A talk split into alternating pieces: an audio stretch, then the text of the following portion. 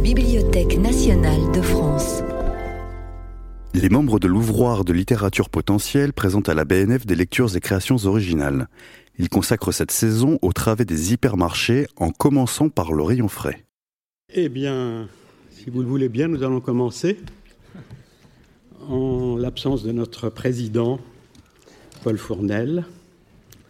Je vais prendre très brièvement la parole pour introduire cette nouvelle année, cette nouvelle série de lectures et ce nouveau thème. Un thème qui est bien en accord avec la société de consommation qui est la nôtre, puisqu'il s'agit de promener un regard euh, résolument oulipien sur les divers rayons d'un hypermarché. Ces hypermarchés qui sont, comme chacun sait, les cathédrales de notre temps. Et pour commencer, nous avons choisi le rayon frais. Pour une raison évidente, les produits qui sont exposés dans ce rayon sont par définition des produits à durée de consommation courte. Il fallait donc se dépêcher de vous les livrer. Car, comme le dit un des dirigeants d'une des plus grosses entreprises internationales de conseil, un beau rayon frais est le meilleur moyen de fidéliser les clients et son absence la garantie de les faire fuir. Nous allons donc parler du rayon frais. Nous sommes cinq, comme vous le voyez. À ma gauche, Olivier Salon. Oh, Étienne Lécroire. Et à ma droite, Frédéric Forté et Hervé Letellier. Et, quant au présentateur, c'est le, secrétaire définitivement provisoire et provisoirement définitif de l'Oulipo. Il s'agit de Marcel Benabou. Bien.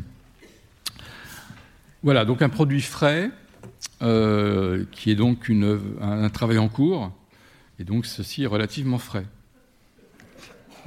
L'avantage de poète, c'est qu'il produit euh, régulièrement des poèmes. Le défaut du romancier, c'est qu'il prend deux ans pour faire un roman. Donc, euh, il y a beaucoup de chapitres néanmoins. Donc, ceci est un chapitre qui parle de Victor Misel, qui est euh, un des écrivains présents dans un avion.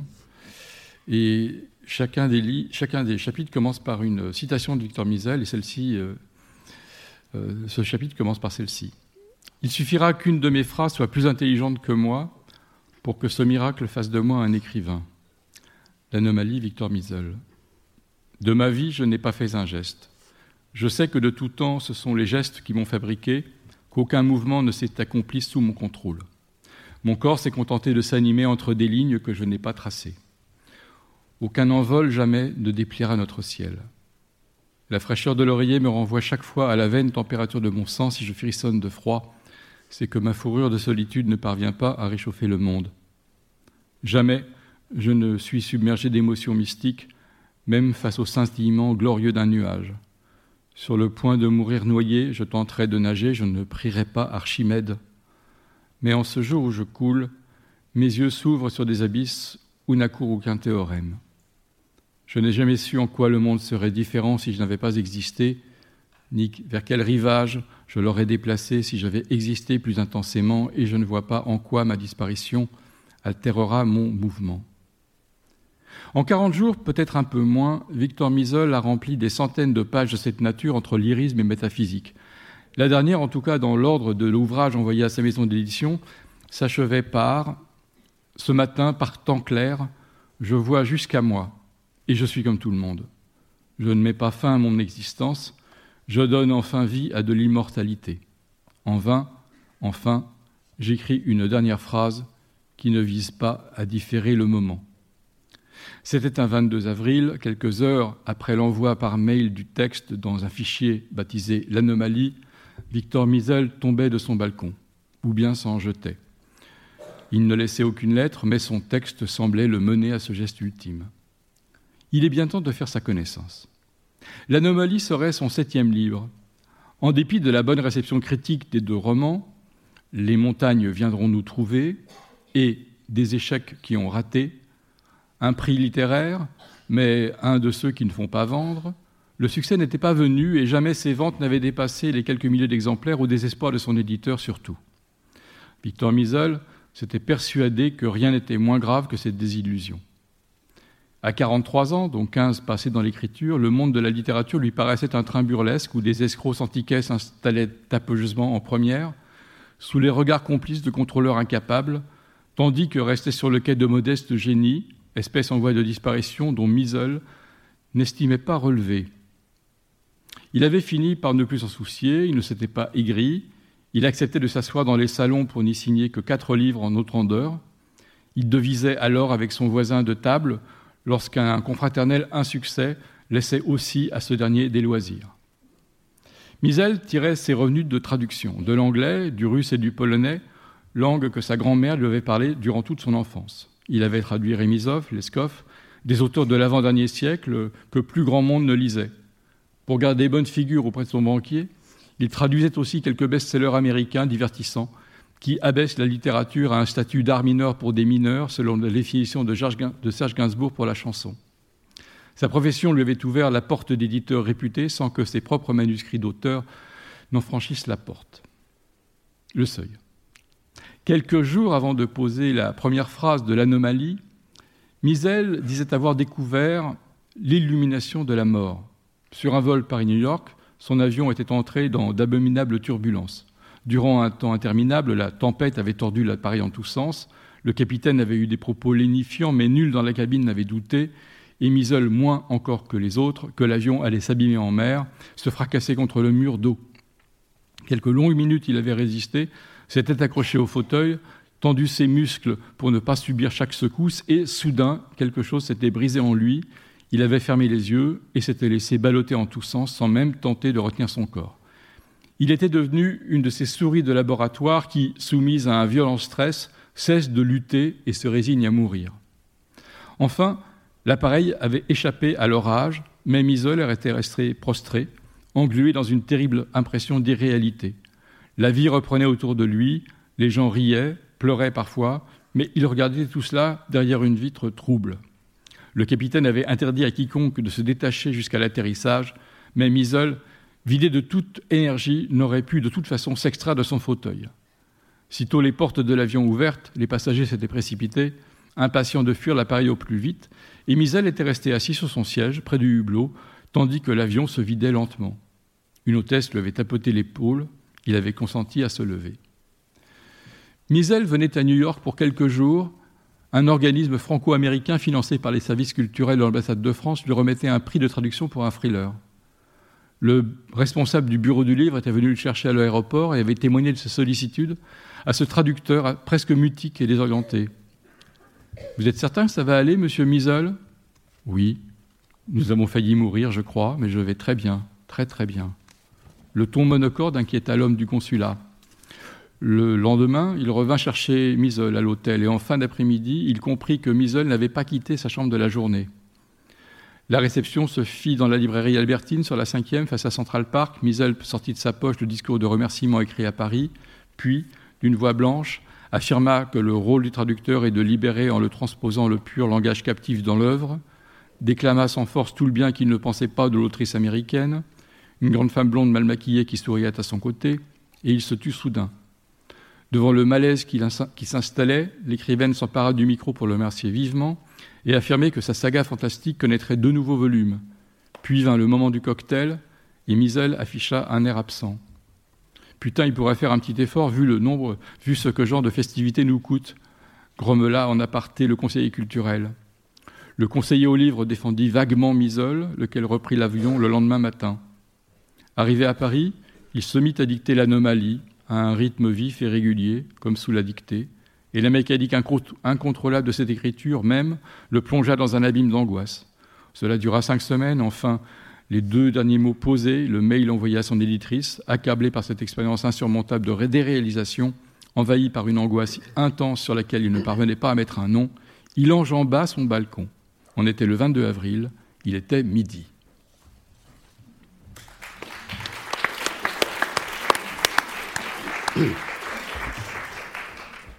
Je vais commencer aussi par vous lire du frais. Je suis en train de, je suis en, cours d'écriture d'une couronne de sonnets. Je ne sais pas si vous savez ce qu'est une couronne de sonnets. Pour ceux qui ne savent pas, c'est un, ensemble de sonnets, 14 sonnets plus 1, qu'on appelle le sonnet maître. Euh, dans une couronne de sonnet, le dernier vers d'un sonnet devient le premier vers du sonnet suivant. Et si on lit les 14 premiers vers des, des, 14, des 14 sonnets, on a le sonnet maître, qui est le, sonnet final. Alors ce sonnet maître, moi j'ai commencé par l'écrire, mais je ne vais pas vous le lire ce soir, j'ai juste les quatre premiers sonnets. Je suis vraiment euh, en, train de faire ce travail, et euh, je vais vous lire ça. Ça s'appelle le sentiment général, titre actuel. Or, ce n'est pas le moment de commencer un nouveau poème. Il y a de la fièvre à la maison. J'ai oublié de préciser que ça ne rime pas. C'est idiot, mais pour ceux que ça intéresse, ça ne rime pas. Mais je, respecte, euh, selon certaines formules du sonnet, l'alternance des rimes masculines et, féminines. donc ça, on entend, il y a des fois il y a des muets, des fois il n'y en a pas. S'il y a des muets, c'est féminin, s'il n'y en a pas, c'est masculin. Et, voilà. Et sinon, ce sont des indécasyllabes, le vers de 11 syllabes. Or, ce n'est pas le moment de commencer un nouveau poème. Il y a de la fièvre à la maison et puis du ménage à faire. Et on ne sait pas vraiment hiérarchiser les priorités. On voudrait, il faudrait, mais la parole n'est pas toujours la chose en soi la plus opérationnelle au monde. On pense qu'on dit souvent n'importe quoi. Comment se décider à passer à l'acte? Ce ciel-là est généralement nuageux. On entend des voix de dessins animés, une musique introspective qui joue sur la chaîne du salon et on se prend à considérer toutes choses égales. À considérer toutes choses égales, très vite on sombre dans le méditatif. Par la fenêtre du TGV, la vue dégagée de tout impératif, le corps détendu, l'esprit flotte comme en roue libre. On pousse quelque chose au devant de soi sans chercher à en préciser la nature. C'est une fuite en avant, oui, mais le jour a tendance à se replier sur lui-même en déposant à la fin un résidu de rose pâle sur l'horizon pratique. Et l'on se dit qu'on pourrait s'arrêter là. Malgré la nuit, pourtant, il faut continuer, parce qu'il y a un sujet qui se cache. Parce qu'il y a un sujet qui se cache, on se dit on plutôt qu'autre chose. On est le plus commun, le plus commode, le point le plus facile à retrouver dans la foule, pour peu que l'on cherche, et bien sûr que l'on cherche. On ne fait que ça, les visages passés, comme au scanner, les gestes particuliers, fondus au collectif, qui n'est pas la masse. On archive les formes sans y penser. En fait, voilà, on se rapproche et s'éloigne en permanence du sujet, un soleil aveuglant et qui ne cesse jamais d'être, ce rhinocéros au milieu de la chambre, au grand jour, visible de tous à l'œil nu. Au grand jour, visible de tous à l'œil nu, on peut être indifféremment l'un ou l'autre, mais impossible de passer tout le monde en revue. On est perdu dans le défi, les couper en deux, divisés entre mille branches de l'activité, conduit, poussé à partager le sentiment général, au sujet duquel on ne sait trop quoi dire. Car ce qu'on voudrait éprouver pour de bon, traversant mentalement le paysage, c'est davantage de matérialité. Par exemple, on toucherait vraiment un arbre, et l'arbre nous toucherait vraiment, sensible, mais inaperçu dans son clignotement. Là, vous avez le premier quatrain, par exemple, du son émettre, qui est Or, ce n'est pas le moment de commencer à considérer toutes choses égales, parce qu'il y a un sujet qui se cache au grand jour, visible de tous à l'œil nu. Le début du deuxième quatrain, c'est mais inaperçu dans son clignotement. Merci.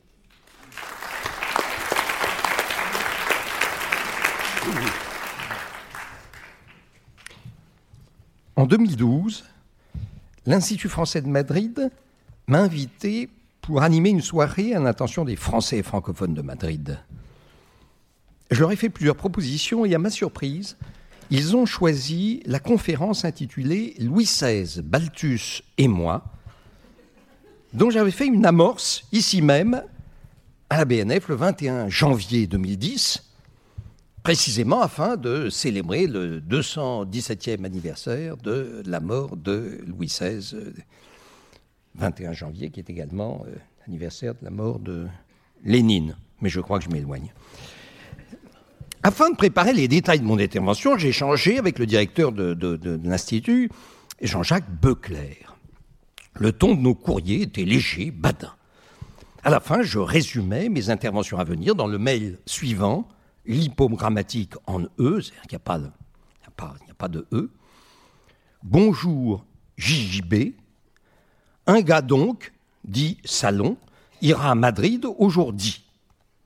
Au soir 1 du 7 du mois courant, il lira un institut français façon Oulipo, puis dira son allocution. Plus tard, tous iront au bistrot, pourvu du brillant, savant, amical patron, toi, pardi.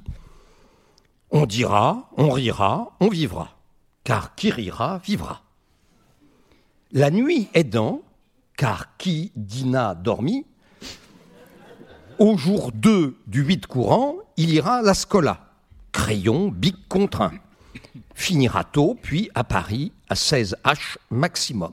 Ça va ainsi Dans Vigvam, OS.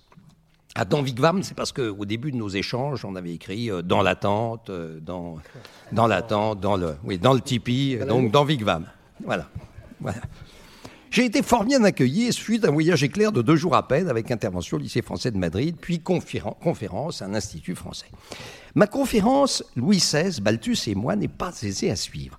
Le thème général n'apparaît pas de prime abord. Il faut se laisser aller aux digressions successives sans savoir où j'emmène le public. Et puis c'est assez long. J'y parle tout d'abord de Rainer Mar- Maria Rilke, puis de Balthus.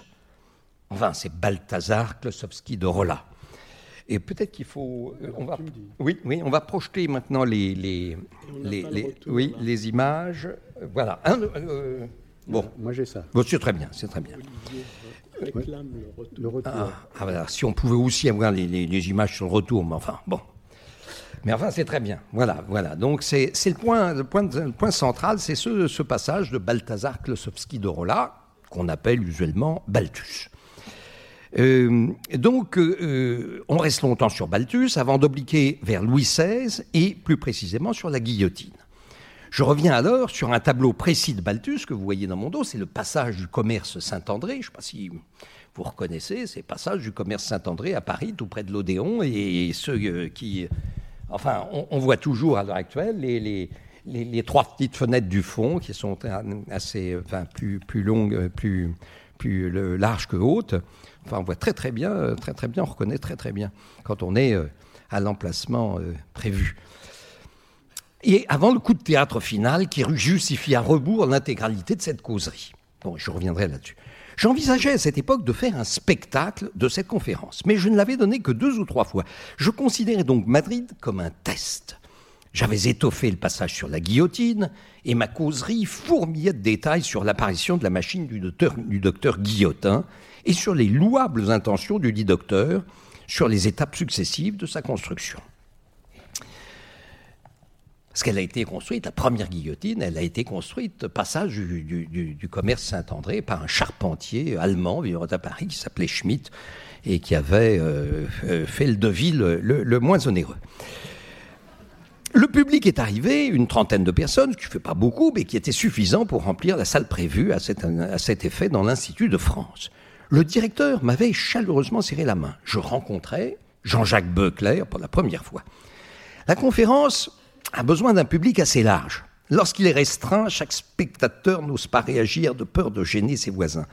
Du coup, mes jeux de mots, ou plutôt les situations drôles que j'avançais, ne faisaient-elles que peu réagir. La conférence assez longue ne déchaînait pas l'enthousiasme. Quand j'ai fini, on m'a gentiment applaudi, puis nous sommes sortis dîner à la cantine de l'Institut, c'est-à-dire un excellent restaurant tout proche.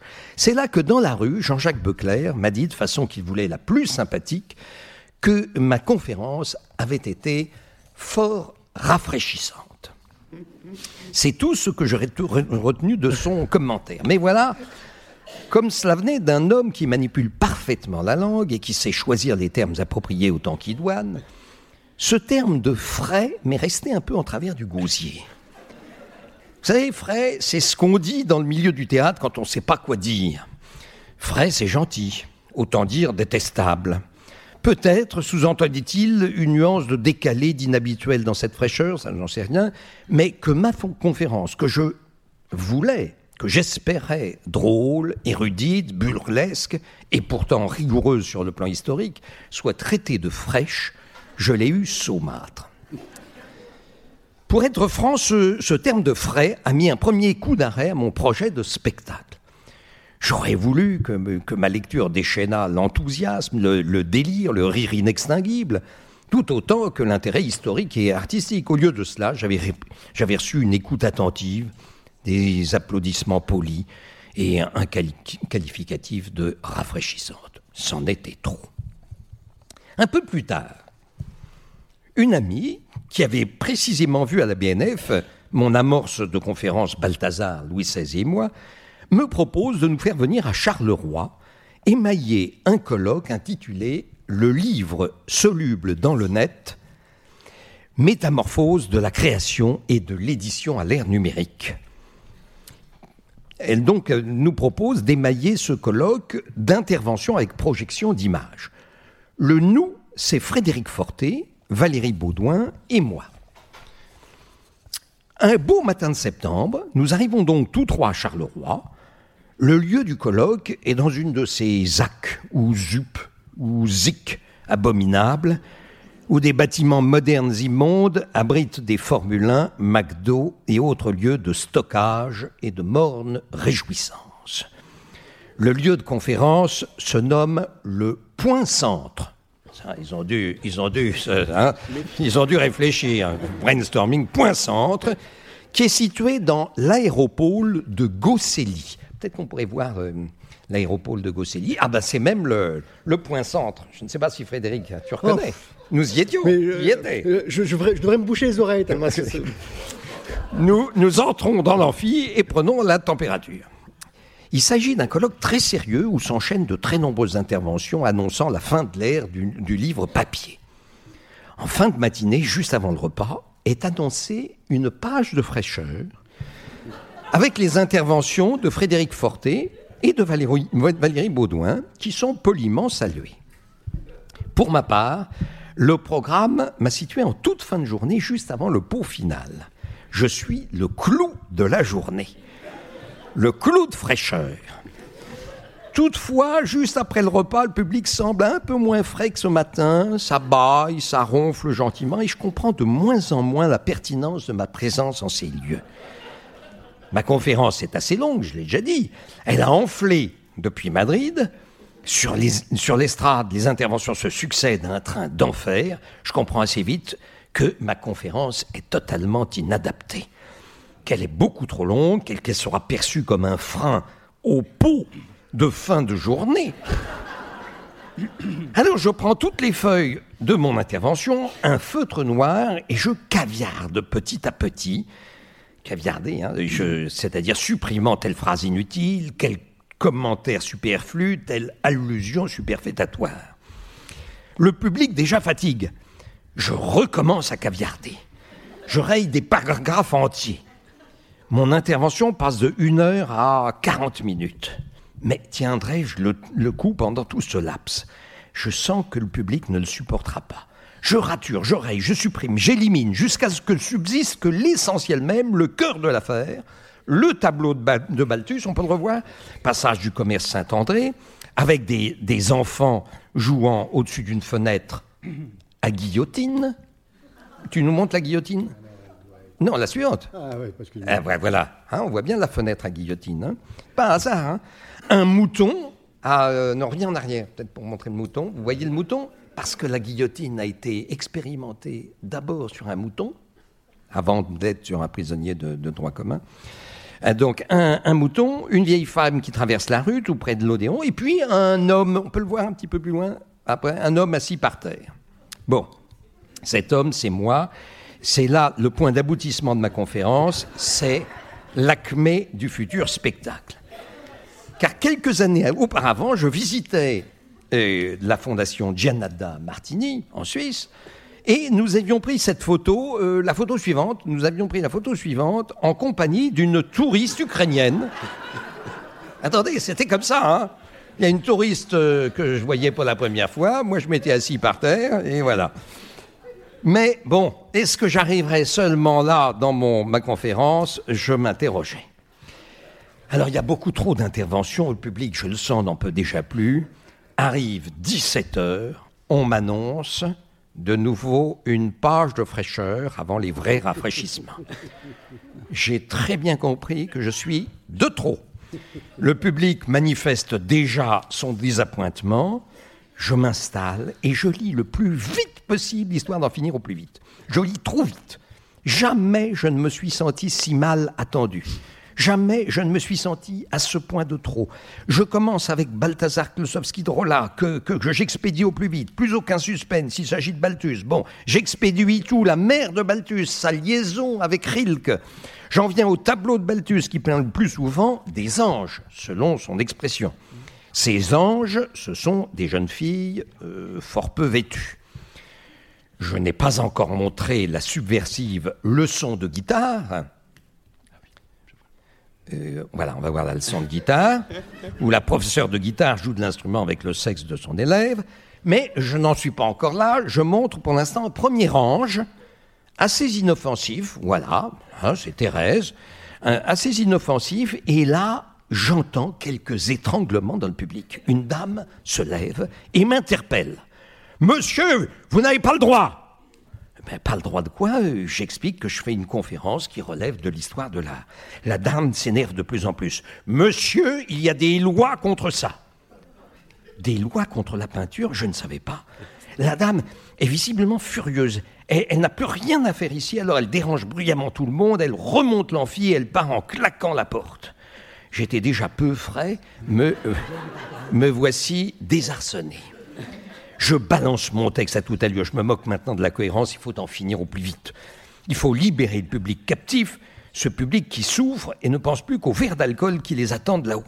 Ce public qui piétine, qui n'en a rien à faire de Balthus, de Louis XVI, du docteur Guillotin, et encore moins de moi-même qui ne suis qu'un emmerdeur.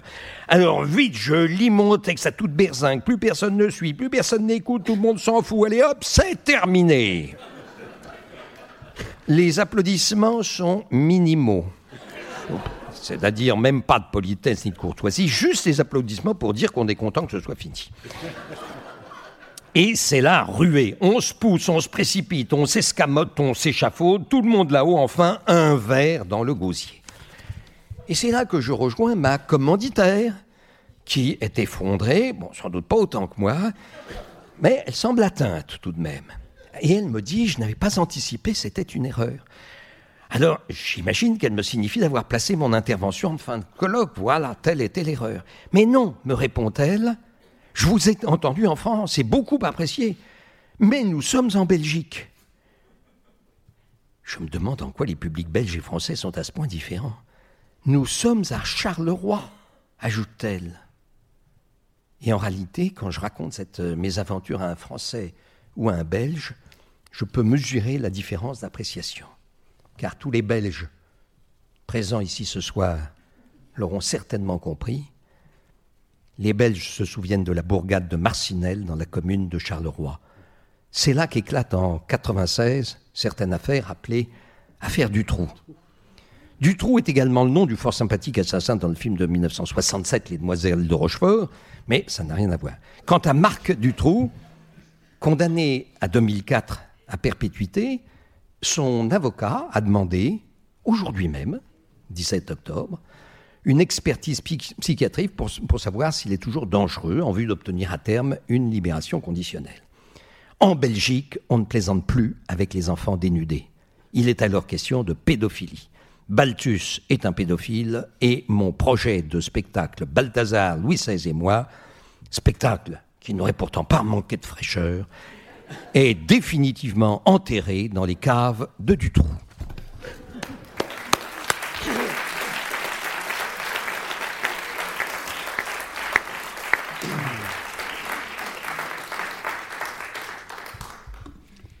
Vous savez que nous aimons bien rendre présent à nos lectures ceux de nos membres qui sont excusés pour cause de décès. Et euh, il y a longtemps que nous n'avons pas eu l'occasion d'évoquer un de nos grands anciens, Italo Calvino.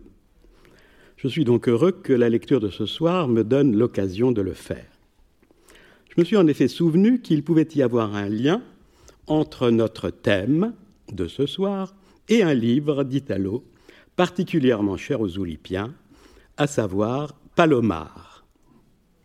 Je crois utile de rappeler, pour ceux qui n'auraient pas ces informations en tête, un certain nombre de points préalables. D'abord, comment Calvino présente M. Palomar, son héros.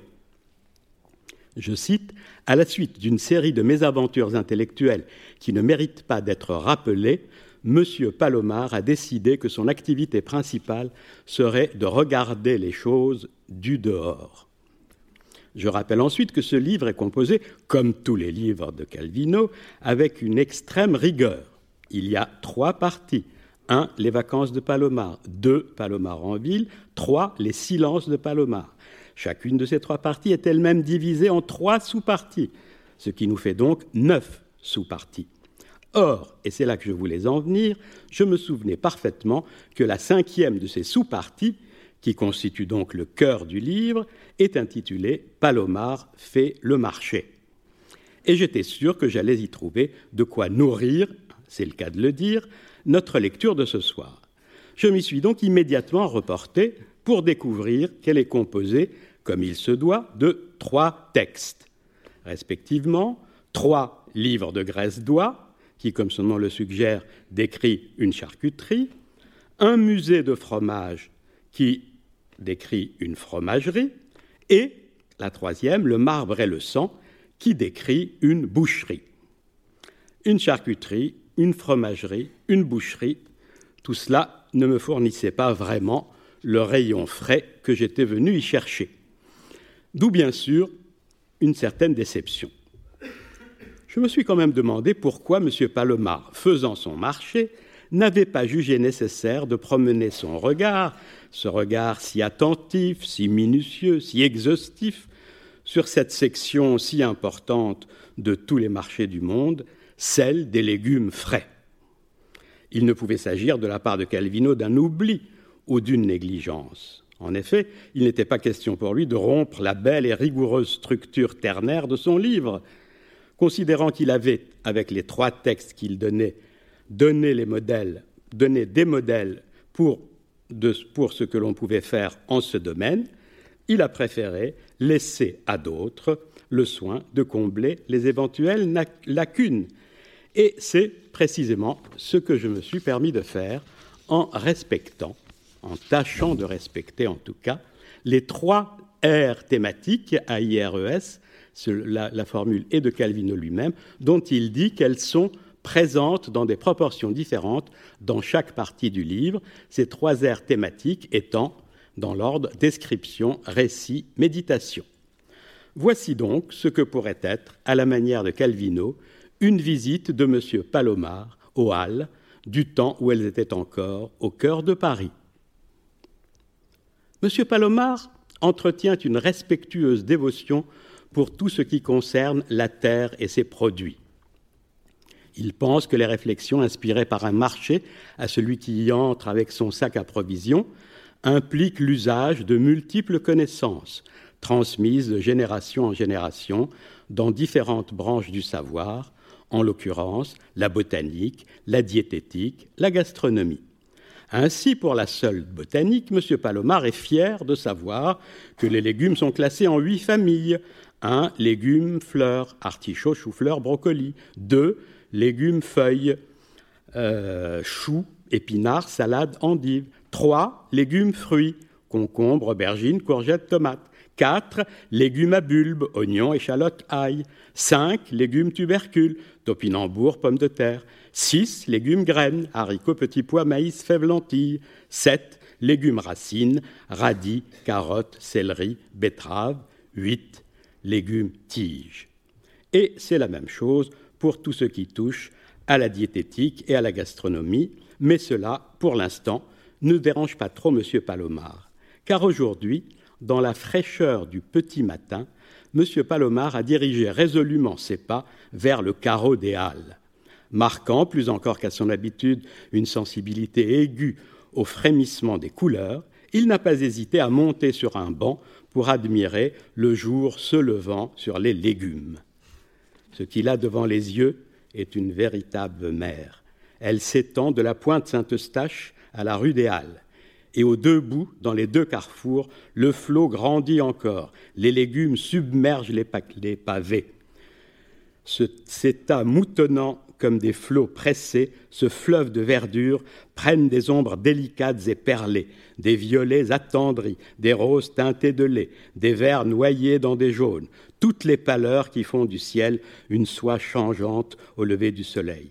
Et à mesure que l'incendie du matin monte en jet de flammes au fond de la rue Rambuteau, les légumes s'éveillent, sortent du grand bleu qui traîne encore à terre. Les salades, les laitues, l'escarole, les chicorées, ouvertes et grasses encore de terreau, montrent leurs cœurs éclatants. Les paquets d'épinards, les paquets d'oseilles, les bouquets d'artichauts, les entassements de haricots et de pois, les empilements de romaines liés d'un brin de paille chantent toute la gamme du vert, gamme soutenue qui va en se mourant jusqu'aux panachures des pieds de céleri et des bottes de poireaux.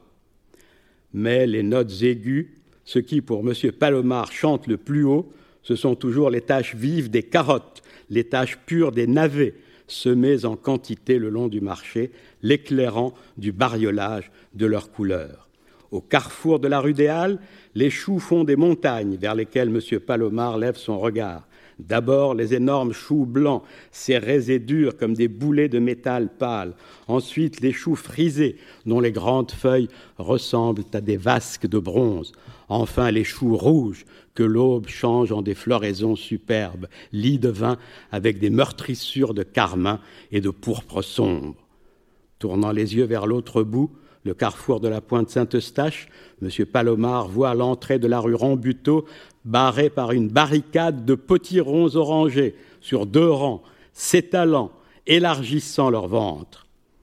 Et le vernis mordoré d'un panier d'oignons, le rouge saignant d'un tas de tomates, l'effacement jaunâtre d'un lot de concombres, le violet sombre d'une grappe d'aubergines, ça et là, s'allument, pendant que de gros radis noirs, rangés en nappes de deuil, laissent encore quelques trous de ténèbres au milieu des joies vibrantes du réveil. À ce spectacle, M. Palomar ne peut s'empêcher de battre des mains il trouve ces gredins de légumes extravagants, fous, sublimes. Et il est persuadé qu'ils ne sont pas morts, qu'arrachés de la veille, ils attendaient le soleil du matin pour lui dire adieu sur le pavé des Halles.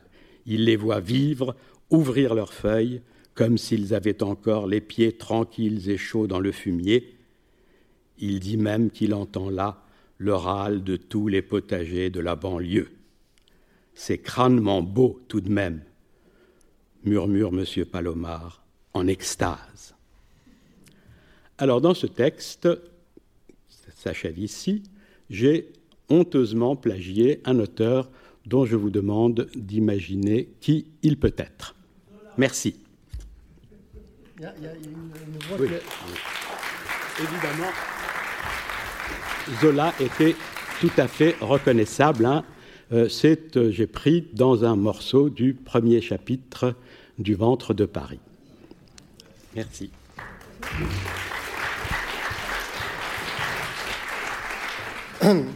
Alors, mis à part ce, travail en cours que je, me disais qu'il était opportun de, présenter ce soir, j'ai quand même réfléchi à ce qu'on pourrait faire autour du rayon frais. Il y a deux jours, rayon frais, fruits et légumes, et j'ai pensé, à, vous savez, au, jeu de mémoire auquel jouent les enfants et qui est souvent illustré par des, en tout cas les images qui servent à, jouer à ce jeu sont souvent des, enfin, peuvent être des, images de fruits et légumes. Et je me suis dit, tiens, qu'est-ce que je pourrais faire avec un, jeu de mémoire? Et je, me suis mis à écrire des, petites expressions en langage cuit, genre, ah, t'as la pêche aujourd'hui, etc., qui, euh, qui pourraient remplacer les images. Et j'en ai fait euh, 21, 21 paires, en fait. Donc, en, alors, tu as la pêche aujourd'hui, j'ai la pêche aujourd'hui, pour, quelque chose qui peut, se, jouer à deux. J'ai pas mal occupé ces aussi, donc aujourd'hui, euh, j'ai tapé ça, j'ai imprimé, j'ai collé ça sur, des, sur des, un truc que j'avais acheté. Alors, il y a des dinosaures initialement, mais j'ai mis du texte à la place. Et puis, je suis arrivé avec mes, mes 21 paires de, de et gentiment, Olivier euh, a accepté d'être mon, le cobaye pour quelque chose qui est purement expérimental, puisque... Enfin, j'ai accepté tout à l'heure. Hein. Oui, tout à l'heure. D'ailleurs, vous voyez, il s'approche pas. En fait, il devrait, il devrait s'approcher, mais il le fait pas. Et puis on a essayé, et puis on s'est rendu compte que j'avais la table de, de, la loge était remplie de ces 42 euh, euh, cartes de mémoire, et puis on, on pataugeait là-dedans. C'était très rafraîchissant, comme diraient les, les, les, les amis d'Olivier. Bon, on s'est dit quand même, hein, l'Oulipo, on fait un travail de, aussi de, recherche. Donc là, c'est la version bêta, on va dire la version gros bêta de, de, cette idée d'adapter le, jeu de mémoire à, quelque chose de l'ordre de, la combinatoire euh, oulipienne. Donc, Olivier, ça y est, je vois qu'il s'accoude un petit peu, il est prêt. donc, on va commencer. Euh, on, a réduit, donc, parce que pour des histoires de place, vous voyez, d'ailleurs, tout ne rentre pas, mais il y en a un petit peu en, en dessous, là. Mais il y a, voilà, là. Et puis au-dessus, et voilà, il y a, oui, c'est ça. Il va manquer un petit peu ce qui est en bas, mais c'est pas grave. Il y a quatre rangées de 4. 4, sur 4. Donc on, a 8 paires. 8 paires. Comme ça, on va, on va abréger vos souffrances et les nôtres euh, plutôt que 21 heures. Je, je, je, commence. Tu commences. Moi, j'ai toujours la banane. Lui? Lui, il a toujours la banane. Ah, c'est-à-dire qu'il a gagné. Ah, t'as la patate aujourd'hui.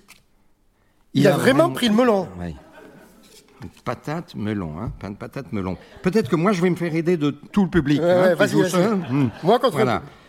Ah, j'ai la patate aujourd'hui. Ah, c'est là. Hein. Oui, c'est moi qui choisis. Oui, c'est moi qui choisis. Mais... Ah, mais t'as la patate aujourd'hui. Ah. Et alors là, comme c'est, j'enchaîne, je, je, je, hein. Ouais, ouais. J'enchaîne. Je prends celui-là. C'est pas ça, non? Je crois qu'il me prend pour une poire. Ici. Ah, la poire, ça me va bien. T'as la pêche, toi, dis donc. Et dire que tu as joué dans un navet, dans ce navet. Et dire que j'ai joué dans ce navet. Euh, je me demande s'il les a pas placés exprès. Enfin, attends, il en prend deux au hasard. Je crois qu'il me prend pour une poire. Ben oui, je... Ben, et ça c'est le melon, mais je les avais déjà tirés ces deux-là. Il a vraiment pris le melon et. Non mais attends, il est vraiment. Peut-être qu'il n'a pas compris les règles. tu as vraiment pris le melon il a vraiment pris le melon. tiens, tiens. Alors là, je prends celui-là. Arrête de te prendre le chou. Hein, le chou. Attends, attends, attends, c'est Ah oui, c'est toi, oui, c'est pardon. Le chou, J'ai oublié les propres règles. Oui, vas-y, vas-y. Le chou, on l'a pas Non, en plus, non, on l'a pas vu. T'as la pêche, toi, dis donc. Moi, 8, forcément, c'est plus facile. Hein. Je crois qu'il me prend pour une poire. Je sais plus où c'est. Arrête de me prendre le chou. Attendez, la poire, la poire. Vous m'aidez la, poire. Euh, attendez, non, euh, où est-ce qu'elle est la poire? Là? Bon. Je crois que tu me prends pour une poire. Je crois qu'il me prend pour une poire. Attends, euh, yes T'as la pêche, toi, dis donc. Attendez, la pêche, elle est pas là. Non, non. non, non. Attends, mais, c'est ma main, ma, main qui a fourché. Ma main qui a fourché. Je sens que je vais tomber dans les pommes. On l'avait pas pris celui-là. Euh, je sens que tu vas tomber dans les pommes. Je sens que je vais tomber dans les pommes, oui. Euh, T'as la pêche, toi, dis donc. J'ai la pêche. J'ai la pêche, moi, dis donc. Eh oui. Ah, oui, oui, eh J'ai gagné. Ah. Arrête de prendre le chou. Aïe, aïe, aïe. Arrête de me prendre le chou. Ah là, là, Merci d'avoir. C'était un essai rafraîchissant, voilà. Je ne sais pas si on peut passer après un tel moment. Euh, la, suite de la suite de Victor Misel. Ce 22 avril est un jeudi. Le déjeuner de Clémence Balmer avec un auteur au Rostand a été retardé et elle s'apprête à sortir se promener au Luxembourg tout proche quand le mail de Misel déclenche une petite sonnerie sur son ordinateur. Elle glisse le document joint dans sa liseuse par réflexe d'éditeur. Elle aime bien Victor. C'est un auteur talentueux qui peut donner l'impression d'improviser, mais qui est en vrai dans la réflexion. Ça aussi, c'est un plagiat, mais de Paul Fournel dans La liseuse. Ses livres sont toujours construits à la fleuve fluide et très écrits, jamais tout à fait les mêmes. Misol donne à Balmer une raison joyeuse de faire son métier. La gloire tarde, d'accord, mais peut-être un jour le public, nul n'est à l'abri du succès. Un peu curieux du titre, l'anomalie, ne voyant aucun message qui présente ce texte, elle ouvre le document, elle est stupéfaite. Clémence Balmer lit vite, c'est son métier, et en une heure, elle a fini. L'anomalie ne ressemble en rien à ce que Victor a pu produire auparavant. Ce n'est pas un roman, pas une confession, pas non plus une succession de liens, sans lien, de phrases lumineuses ou de formules scintillantes. C'est un livre étrange qu'on ne peut lâcher, et elle y reconnaît en filigrane tout ce qui avait influencé Misol, de Jean Kelevitch à Camus, Gary, Goncharov et tant d'autres. Balmer appelle Misol aussitôt, le téléphone puis le fixe. C'est la police qui décroche. Apprenant le suicide de Misol, Balmer est terrassée, anéantie. Elle répond aux questions de l'officier, repose son portable, et une vraie tristesse l'envahit, une colère sombre aussi. La dernière fois qu'elle a vu Victor, quand était-ce donc euh, Début mars, pour fêter ce prix de traduction, ils ont dîné chez Lip, lui son éternelle andouillette, elle sa salade parisienne, ils ont bu du pic Saint-Loup, et elle n'a rien vu venir, rien, pas décrypté dans une phrase de son ami le moindre indice. Elle relit l'anomalie à l'aune du désastre qu'il annonçait, elle s'aperçoit qu'il est signé de Victor Misol avec un O qui n'est que le symbole de l'ensemble vide. Balmer contacte qui elle peut. Misel n'avait plus ses parents, il n'a ni frère ni sœur. Il y a bien Ilena, cette jeune enseignante de russe au Langzo, avec qui il a vécu un an et qui l'a quitté, qui l'a quitté, voici presque autant.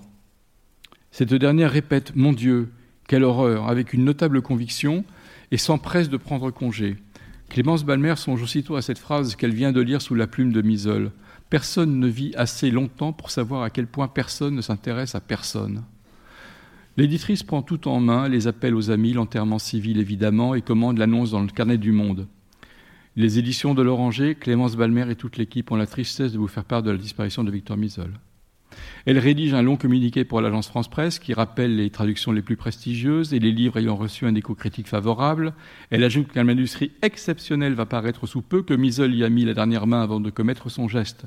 Elle glisse trois extraits de l'anomalie et elle qui ne boit pas se verse un fond de whisky qu'elle sirote lentement, un single mat qu'aimait Victor. Le lendemain matin, au comité restreint, formule moqueuse car presque toute la maison est là, et même les deux stagiaires, elle lit le début du texte avec conviction. Les deux directeurs de collection approuvent. Le directeur commercial insiste pour sortir le livre très vite, sans oser formuler l'évidence nécrophilie.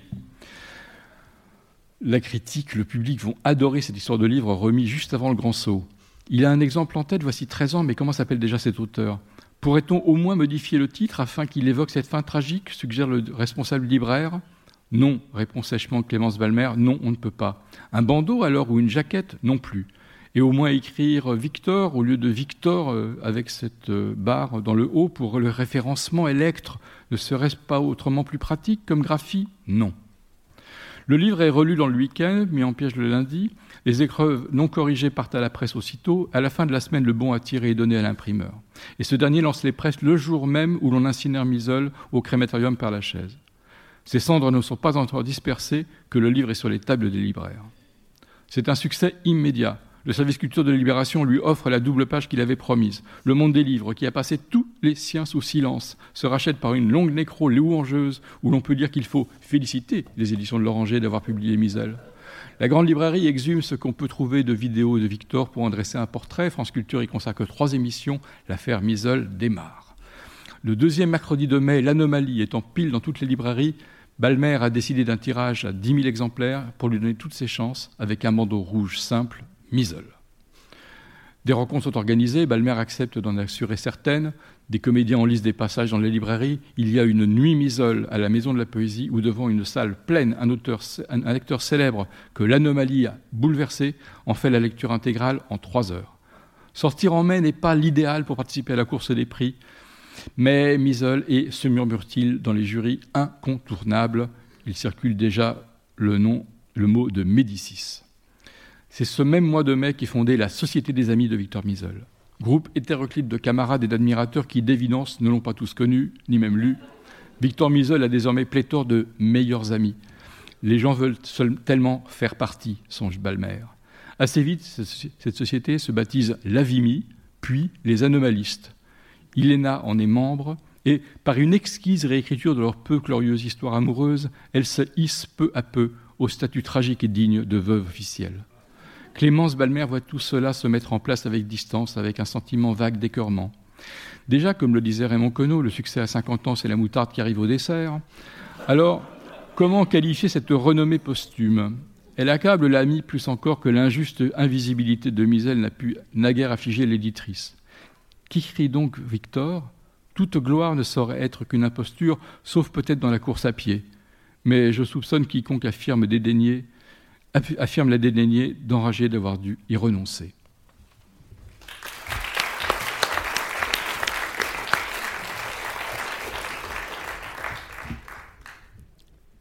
J'ai fait un logo rallye alphabétique et dessiné, comme j'en ai déjà fait plusieurs ici.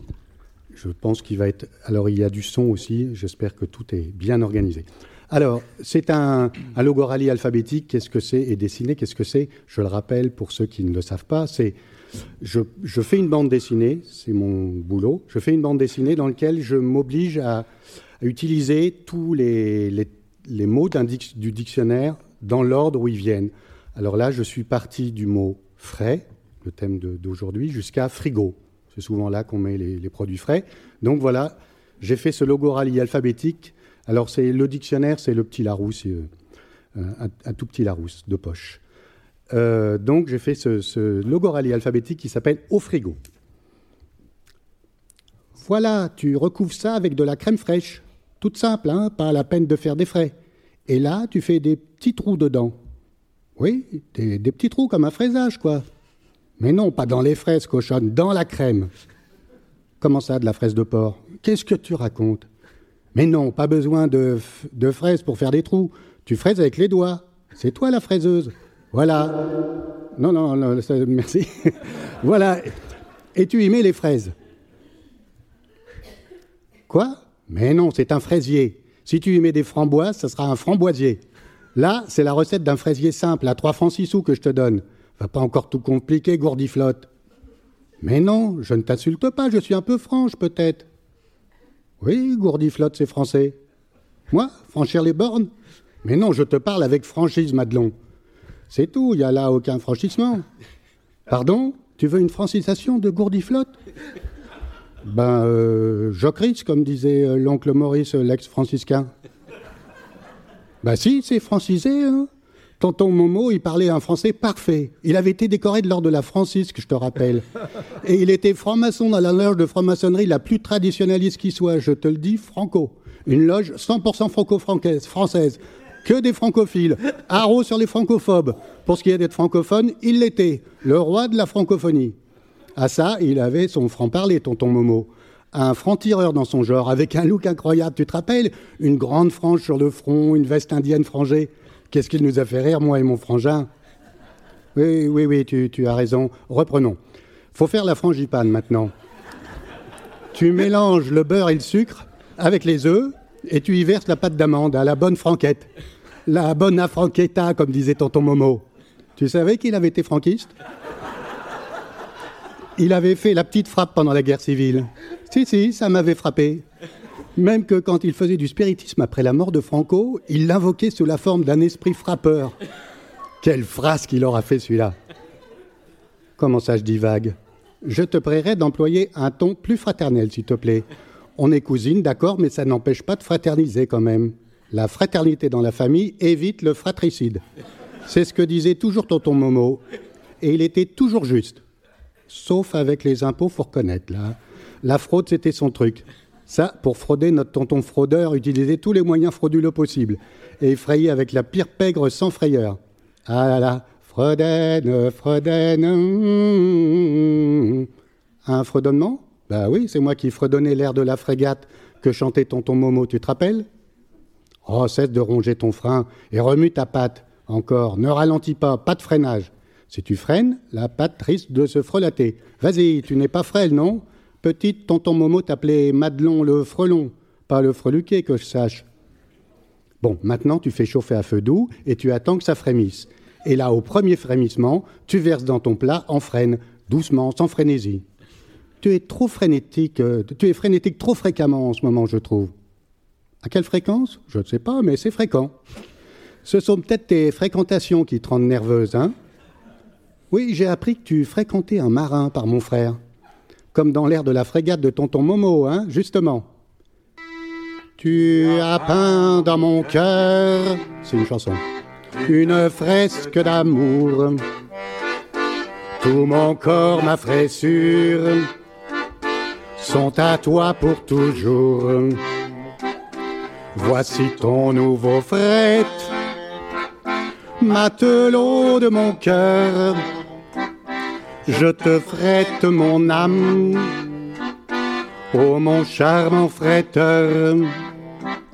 Sans ce frétillement, tout mon être frétille, comme le fretin qui dans ton filet sautille. Tu fais vibrer mon corps comme vibrent les cordes sur les frettes d'un luth. Que frette celui qui l'accorde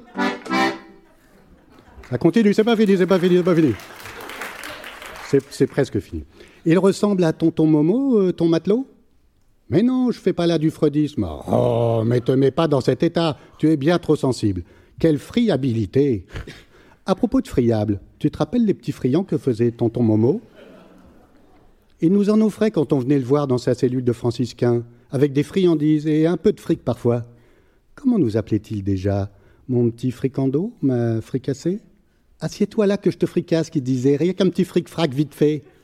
À ça, notre petit corps en friche, il en aurait bien fait son fricot. Mais nous, on doutait bien de ce qu'il fricotait. On fuyait ses frictions. Il voulait tout le temps nous frictionner. En tout cas, je sais pas si c'est dû à ça, mais depuis, je suis complètement frigide. Et toi, la frigidité, tu connais? Ouais, ben ça ne m'étonne pas. Ben tiens, à propos de frigo, mets donc ton plat à frigorifier.